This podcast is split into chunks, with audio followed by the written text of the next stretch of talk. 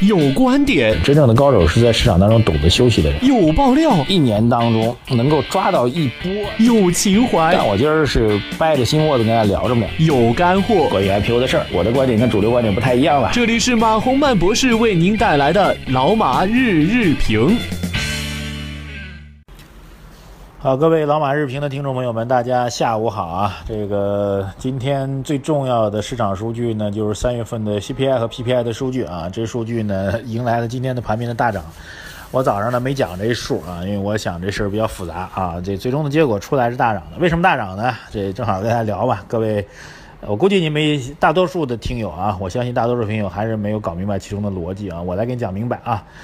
呃，这个之前市场预估啊，就我前两天一直在讲，我们菜价跟肉价一直在大涨啊，那么 CPI 会很高，CPI 很高之后，其实是一个很非常恶劣的事情。如果它特别高的话啊，虽然在我看来百分之三以下的 CPI 都不算高啊，但是在周小川行长看来却未必如此啊，所以争议在这儿。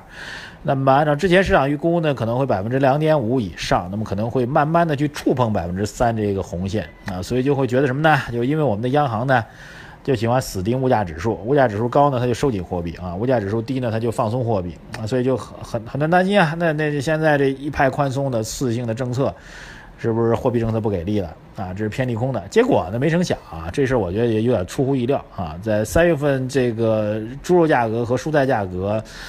涨了百分之三四十的情况下啊，这肉价可能百分之二十多啊，菜价应该百分之三十多啊，在这种情况下，居然 CPI 只有百分之两点三啊，和上月持平的啊。当然，找其中的原因呢，有可能是我们 CPI 的这个价格构成比例的调整啊，我估计是这样啊。当然呢，这不管了，只看结果吧。因为我讲了这个这这个央行货币政策部门呢，他们也比较。啊，单一规则，它指定这个具体的数据，指定物价指数，然后确定自己的呃那个货币政策，所以我们就不管了啊。反正从这结果上来讲，那货币政策 CPI 这么低，那货币政策肯定继续宽松了，呃，所以这个对于整个的资本市场来说，就迎来了一个所谓的重大利好吧。所以指数今天大涨，而且不只是大涨啊，这个海外资金来自于海外的啊，这沪股通这边的资金进来也很多。量价齐升啊！我们继续坚定不移的来坚持我们从三月初给大家坚定看多的基本的理念啊，继续坚定的看多，而且春季行情远没有结束啊！如果这时候您看空的话，那等于说一年一次最重要的赚钱的机会就会被丧失掉了啊！再次提醒大家。啊，还有一点比较重要的啊，就是 PPI 的环比啊，各位注意啊，PPI 的同比的涨，呃，这个负增长有所收窄啊。更重要的是，它的环比 PPI 居然出现了正增长哈，这是2014年一月份以来的首次的正增长，这是非常重要的一个信号，意味着什么呢？我们在宏观方面啊，央行的货币政策继续放水，央行的财政政策继续发力啊，然后在微观层面，企业的效益，工业企业为代表的企业的效益。由于 PPI 的环比的正增长，它正在提升啊，这是一个宏观向好、微观也向好的重要的数据，所以这几点因素放在一起吧，今天不涨才怪啊！坚定看多啊！现在如果要看空的话，那您属于自己对不起自己腰包里的钱啊！坚持我们基本看法。哎，谢谢大家啊！然后继续来看一下网友的留言。这两天因为节目的原因，我们网友留言读的少了，很多朋友有意见啊。首先来做一个解释，今天我们财经马红漫的微信公众号后台一直没推送啊，但我录制的时候还没对推送。呃，编辑告诉我呢，原因是技术上出现了问题，不知道为什么推送不出去啊，他们正在解决。但不管了，这个这个这个，抱歉啊，有几位朋友在问的，呃，像这个运气正红啊，SSH 啊，感谢各位啊关心。然后还有网友啊留言，这个是严杰，他说您的周末家的日评很好，我已经转发朋友圈了啊，希望大家转发朋友圈啊，让更多的朋友能够关注、分享我们这有价值的信息。呃，关注的人越多呢，我们这个干的动力也越大吧，对吧？然后他说上个月刚从洛杉矶回来啊，呃，在美国也用蜻蜓来收听啊，克服时差啊，谢谢谢谢您的表扬啊。然后唐畅啊，唐畅呢也是发现我们微信公众号的这个推送间有问题，所以他专门下载了 FM。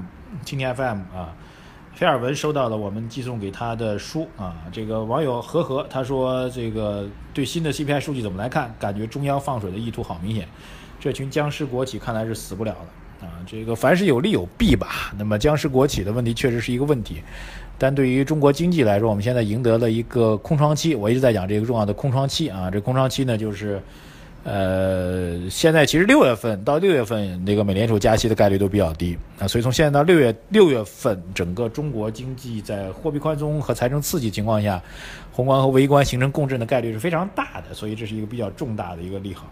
网友股市猎手他说听了您的节目让我受益匪浅啊，最近搞了不少银子啊，依据我们的看法搞了不少银子啊，我们再把我们的逻辑重复一下，我们从去年十二月底是坚决看空的。呃，然后告大家，从呃两三月份开始，市场会有个比较大的行情啊，这是比较明确的，各位这个一定要知道。开深 K A I S H E N 说给老马打赏了，谢谢你啊！重新下载新的蜻蜓 M 的这个新的版本，就里面就有关注完之后就会有打赏的功能，所以先关注，然后就会有打赏的这个符号出来。网友 D E A N 夏他说，之前您在节目当中提到几个房价会降的城市，这消息没有多大动静。我是合肥人。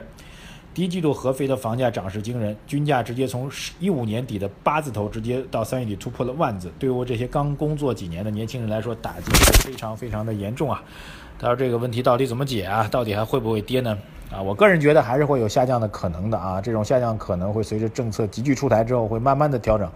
呃，可能我们之前预计的时间是偏快了点，但这种风这种状况应该是有呃这个可能性的。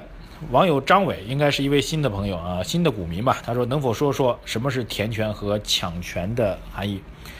填权就是中国股市有一个特点啊，它其实是一个误区啊，就上市公司除权了，比如十送十啊，本来这个公司是股票是二十块钱，十送十之后呢，您的股份翻了一倍，然后股价也会掉下来，就从二十块掉到了十块，这就是所谓的除权啊，最简单的啊。如果是分红的话，也会有除权。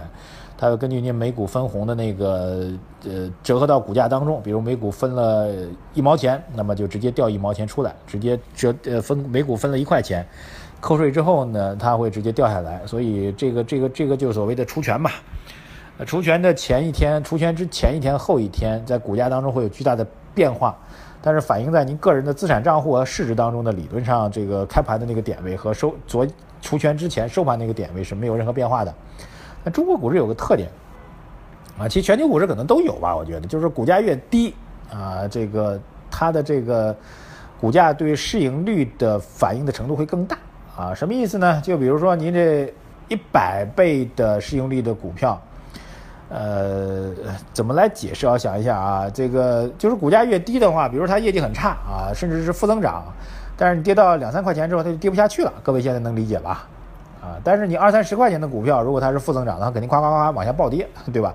呃，它收益是负的话，它夸夸夸往下暴跌。那跌到一定程度之后，哪怕这公司连年亏损，但它终归有一个下限啊。所以当股价出圈下来之后呢，大家就会觉得哎便宜，所以就会形成所谓的填权行情啊。当然呢，能够送股、能够分红的公司呢，理论上来讲也是比较好的公司。所以大多数中国的 A 股的股票在出权之后呢，慢慢的都会走出填权的行情。啊，当然在大熊市当中呢，会有时候会贴权哈，就往下跌啊。这个所以这也是个习惯吧。整个出权下来之后，因为绝对价格偏低，所以很多人会比较喜欢，然后股价相对会有一定的机会。网友人心似壤，他说食品安全都保障不了，百姓有啥幸福可言啊？有位网友这样说的啊，他说：“请问马博士，西部证券停牌准备配股，是不是重大利空？开盘会大跌吧？还真未必啊，配股。”第一个配股要看它配股之后，从理论上来讲，这公司的资产重组、融资配股要看它这个融资的资金是干嘛用啊？新投的项目能不能带来更高的收益，这是一个比较重要的点。然后在对于任何一个行业来说，任何一个个股来说，所有的消息都要看它到底是在什么背景当中。如果是大牛市的背景当中，什么样的消息都被理解为利多；熊市背景当中，什么样的消息都被理解为利空。所以从这一上来讲，我觉得券商目前依然是比较主导的这个投资的板块。所以还是要呃偏利好吧，我不认为它是利空啊。网友刘丽丽他说，调整的股票仓位没动，仍然全仓，含四分之一的停牌仓位。不知道马博士是否听说过青岛啤酒之外的一种大黄米酿造的黄酒呢？又叫老酒。然后他讲了很多关于老酒的事情啊。他说我们家另外的企业主业是生产这个油田钻头的，还有做老酒。老他先生说是二零一五年是最差的一年，对于私营企业来说，也许是更难的一年。希望经济复苏啊，谢谢。我觉得我们应该保持乐观啊，至少现在会保持乐观。但当指数涨到一定位置的时候，需要保持悲观的时候，保持谨慎的时候，我也会告诉大家。所以关注我们的微信公众号“财经马红漫”。